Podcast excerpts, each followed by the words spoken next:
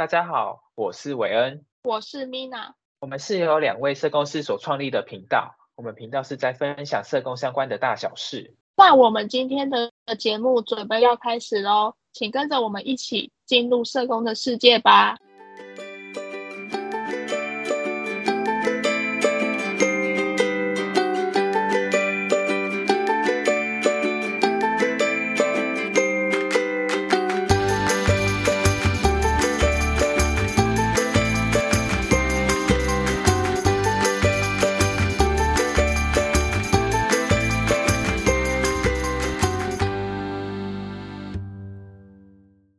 Hello，大家欢迎大家回到我们青州小菜的频道。今天是我们二零二三年的第一集。那大家在二零二二年过得都还好吗？一年过完都可以总结回顾一下去年发生了什么事。像是我们刚踏入社工的这个行业的时候，也会发生了很多好玩吗？或者是开心不开心的事情。那我们好像可以来跟大家这一节跟大家聊聊一些我们当初是如何找到我们现在这份工作，社工工作的。那像是 Mina，当初是怎么来到现在这份工作的呢？我之前是从研究所毕业之后才开始找工作的，然后我是从社工专写上面去找，但那时候就是有先看到一一个育幼院的工作，在应征社工的部分，然后后来才又看到的现在这个工作有在应征。我一开始去先去育幼院面试的时候，那时候纯粹只是想说，就是很想走儿童领域方面的工作，然后我就是去了育幼院面试，因为我研究所毕业，然后那时候就想说，哎。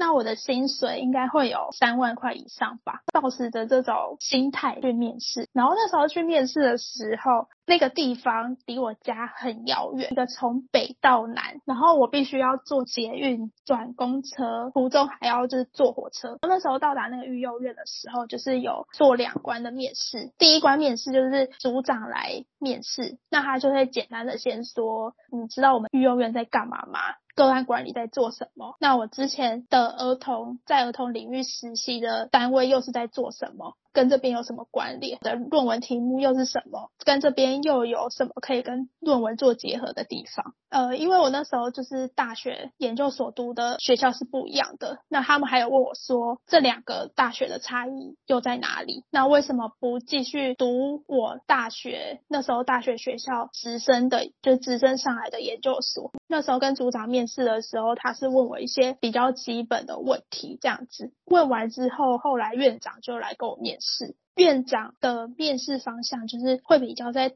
谈论，就是进来这里面的工作状况，跟我以前实习还有经验里面有什么呃相同的部分，跟有什么不一样的地方，还是说就是我到底适不适合？朝着这个儿童领域的发展，那最后就是也也有讨论到薪水的部分。那那时候就是薪水，他们那时候是呃开二六到二八左右。我觉得我是研究所毕业，我应该会有三万以上，所以我那时候就跟他们谈三万到三万五之间。他们就是会觉得说三万到三万万五之间，对于一个没有真正出过社会的人来说，对于他们是你其实是没有什么经验的，那这个价钱其实是不可能的。他们他们会开给你的条件就是依你来这里的表现，依年资，然后做调薪，还有你进来这边工作之后，你对于这些小孩们的互动跟有什么改变，或是你对于这个单位的贡献。那时候我就觉得这个地方就是离我家很远，然后要转很多不同的交通工具，因为儿童育幼院嘛，就是你必须要跟他们轮班轮三班，考量到这些种种的情况的限制，然后还有薪水的部分，没办法给我三万以。上后来我就拒绝了这个诶这个工作。那之后就是因为我同时也有去我现在这个目前工作的地方面试。那这个工作的部分其实是老人领域，就是相对的跟儿童其实也有一点不一样。在育幼院其实是做直接服务的工作，那我现在这个工作是比较做间接的部分。但其实我一开始来这个工作的时候，也是有出去接触到个案，然后做直接服务，但相对的就比育幼院还还少接触到呃个案的部分。一开始我在跟现在这个工作面试的时候。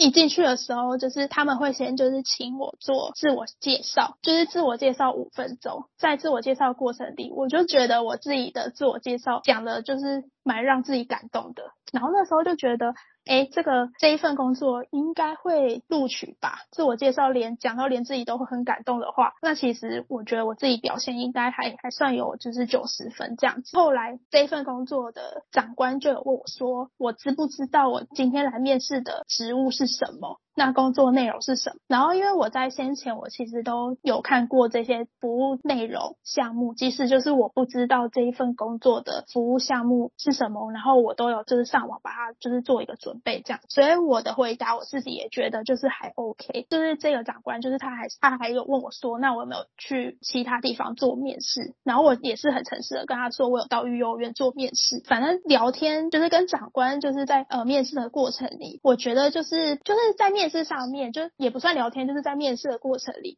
就整个对话都是蛮舒适的。最后他们就是有问我说：“那我有什么问题想要问他们吗？”然后那时候就说：“这里的社工大概有多少人？”那时候他们是回回应我，就是可能会有二二三二三十个人这样子。毕竟就是我现在的工作这个地方是一个算是一个组织比较庞大的，算是大公司，所以里面的人员比较多。最后我还是有问他们说：“哎，那我是一个刚进来。”的新人就是没有什么工作经验，会不会有一个人可以带领我这样？那他们是说，就是我进来之后会有一个人专门带领我。就是最后他们跟我说，如果就是呃我在这个工作这个职位呃职缺这个工作的呃工作服务项目的职缺如果没有录取的话，他们会呃看看这家公司有没有其他部门有职缺的话，也会推荐我这样子。因为最后我就是拒绝了育幼院的工作，然后等现在这个录取的工作的通知我，就是到底可不可以上班这样。所以最后我也没有想很多，就是我那时候就想说，哦好，反正先来面试嘛，然后有没有工作，就是有没有录取是另外一回事。可是至少就是我已经先来，就是我自己很想要到的领域，就是老人跟儿童做面试。之后如果没录取的话，那就再想说要往哪一条路。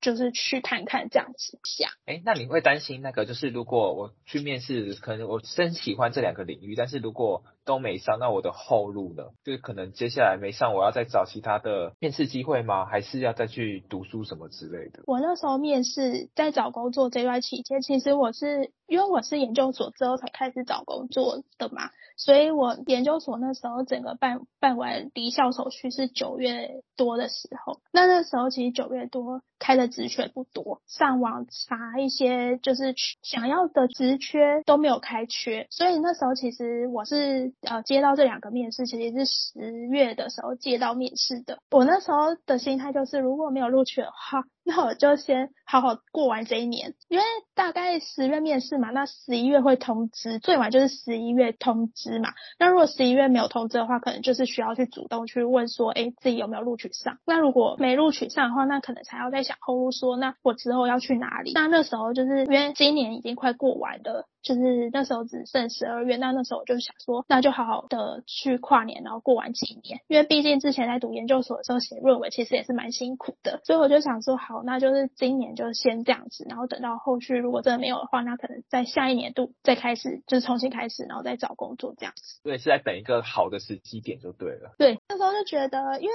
研究所大家应该，如果听众是有读研究所的话，其实呃，研究所写论文与自己孤独相处的奋斗。来说，那个其实是蛮值得毕业以后好好回馈自己，就是让自己休息一下，然后再继续出发。所以那时候就想说，如果今年就真的没有找到工作的话，那隔年再开始的话也不迟。哎，那这跟我有点，跟我那时候在找工作的时候有点像，因为我那时候也是退伍，然后是四月退完伍之后，其实我也没很满很认真马上找工作，就先去出国玩了一下，然后去把汽车驾照考起来。这中间在准备那个七月份的社工师考试。就其实这段时间就是先做这些其他事情，然后好像找工作变成比较兼着做兼着找工作这件事情，就是没有主力的放在找工作上面。然后后来是七月份有一个面试社工的工作，但是在这个之前有一个其他服务业的工作，但那个服务业的工作其实没有上。然后后来七月我就接到我现在在上班的这一个公司的面试，我就去面试了。那时候面试的时候跟刚刚那个 Mina 分享差不多，可能一样会先问你自我介绍。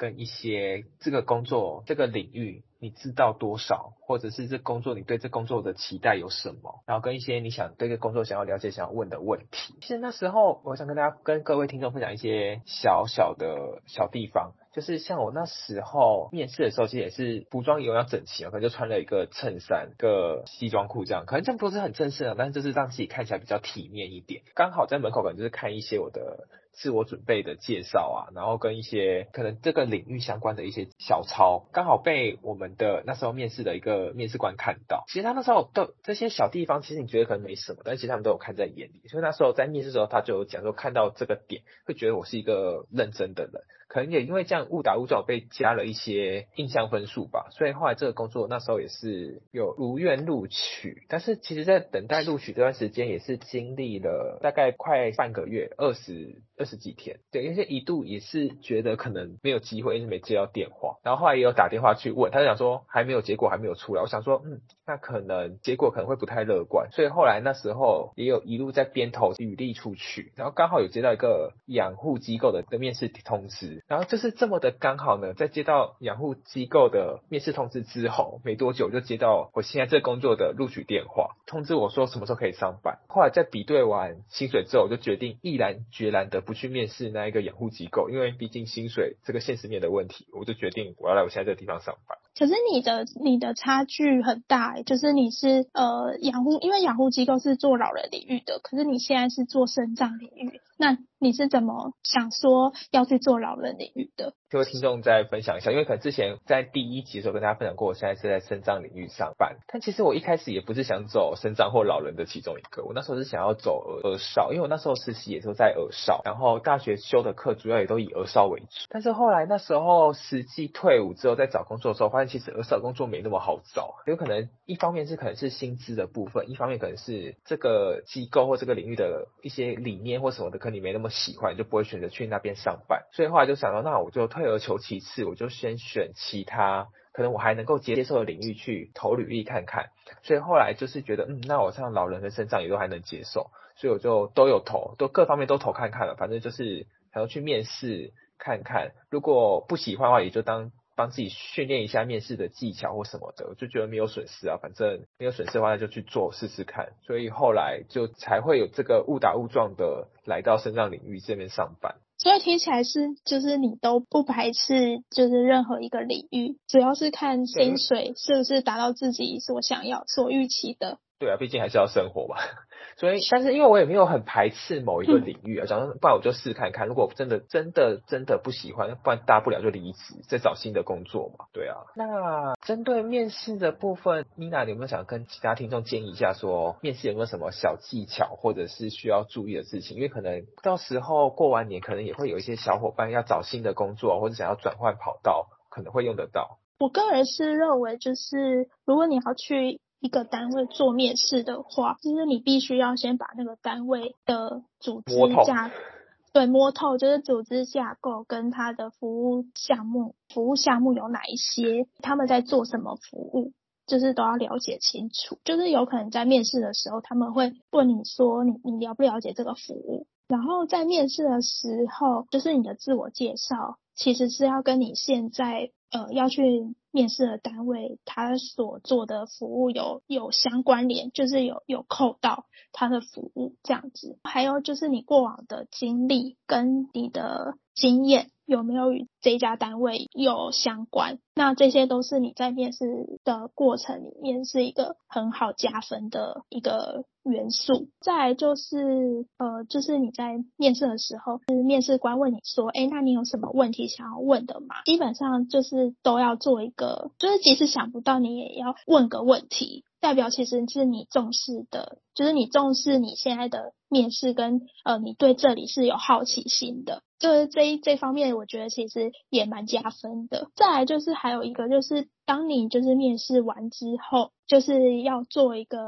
呃，像我的话，我就是会写信给这个单位，就是谢谢他们邀请我来来面试这样子。这个也代表是一个礼呃礼貌的回应啦。代表就是他们对你，就是也可以增加你的一些印象分数。其实投履历这件事情，可能搞不好有一百封，大家都很想要来这个地方面试，可是面试官选到你了，我觉得啊，是需要一个就是感谢他们，让你有机会，即使你没有录取，但是也是感谢他们，让你有这个机会来面试学习。大概是这几个方面这样。像米娜刚刚提到那些，都是可以帮你的印象分数加分的一些小技巧。然后因为面试的话，面试官可能看你就是主要看你当初缴交提出来的那些自传一些基本资料，跟你当中对谈的这些口语表达。所以其实这不管是当初在填写自传或者是在口语表达的时候，其实尽量都是浓缩截取重点来跟面试官说，让面试官可以在最短的时间内认识你，知道你有哪些优点。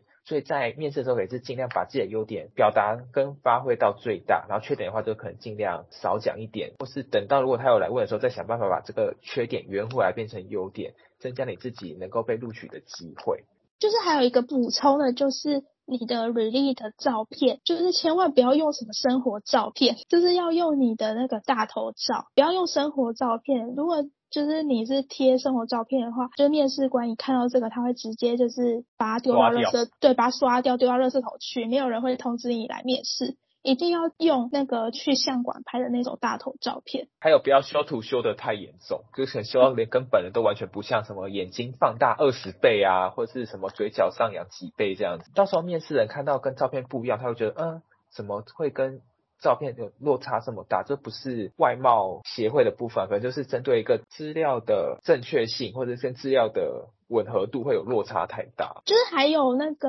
面试的履历的表格。因为你不是面试什么设计公司，也不是面试什么广告公司，所以你的那个履历的表格就是要照制式的那个表格去写。不要就是弄得太活泼，这样也可能就是会被刷掉。然后还有自传在写的时候，可能就是不要太流水账的撰写一些从小到大的生活琐事，可能就挑重点吧，就针对你这一次要面试的这一份工作有相关的再提到，让面试官也比较能够抓到重点在哪里，或是你有哪一些特质是这个工作是需要你的。对，以上这些就是我们的小技巧。当然，面试的时候，面试官应该都会跟你们讲说，到这份工作之后，你的工作内容有哪些，但是工作。他面试官跟你讲这些工作内容，跟你实际去工作职场上实际要做的工作，可能又会有一些不同。然后这些不同的辛酸或是不同的甘苦谈，我们就到时候下一集再来跟大家做分享。我们这一集就先着重在我们的如何找到这份工作跟面试的一些技巧来跟大家做分享。好，那我们今天节目就差不多到这边了，希望大家喜欢我们今天的节目。那我们青州小菜下一集见喽，拜拜，拜拜。拜拜。